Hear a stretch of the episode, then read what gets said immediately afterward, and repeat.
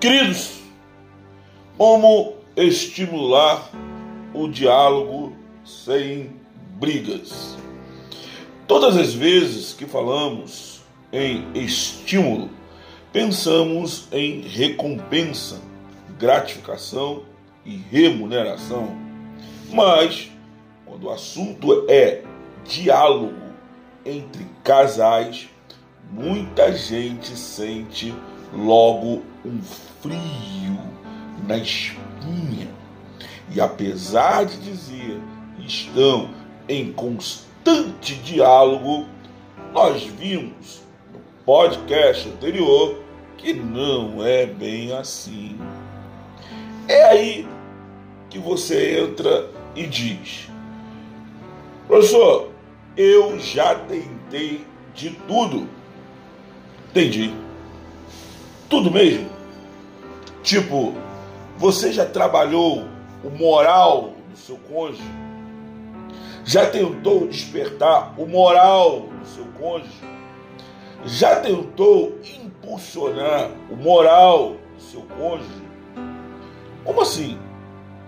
Querido, encare o cenário da sua casa e veja que você em nenhum momento incentivou, encorajou e animou o seu parceiro.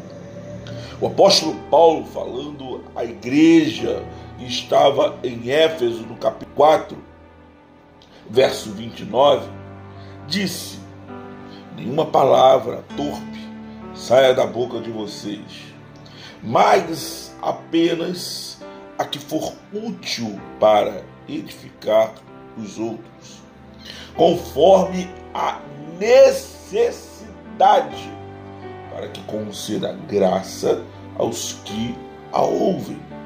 Efésios capítulo 4, verso 29.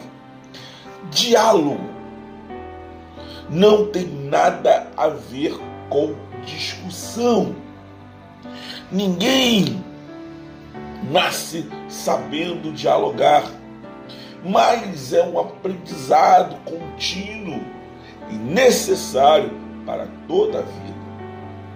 O mesmo apóstolo, em sua carta à igreja de Filipos, no capítulo 4, no verso 11, 12, disse assim: Aprendi a adaptar-me a toda e qualquer circunstância. Aprendi o segredo de viver contente em toda e qualquer situação. Vamos ser sinceros, queridos.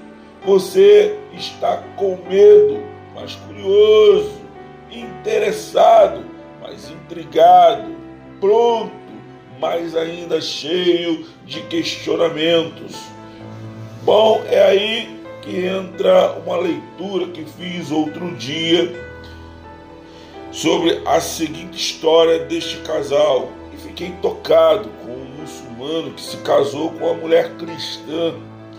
Ele disse que se sentia muito feliz em dialogar com a esposa, porque as conversas não se resumiam aos afazeres de casa ou aos filhos, mas ambos se enriqueciam. Ela estuda direito e ele é comerciante. Ele vai à mesquita e ela vai à igreja católica. Ou seja, eles permitiram que as diferenças se tornassem combustível para alimentar o amor entre eles. Entendeu? Como estimular o diálogo entre o casal? Não sei. é, isso mesmo. Não sei. Cada casal é um tipo de casal. De uma coisa, entretanto, sei. Vocês precisam se conhecer mais, observar mais o outro, conversar, falar, analisar sem julgar as falas, atitudes e comportamento do outro Libertem-se de si mesmos para poderem conhecer o outro.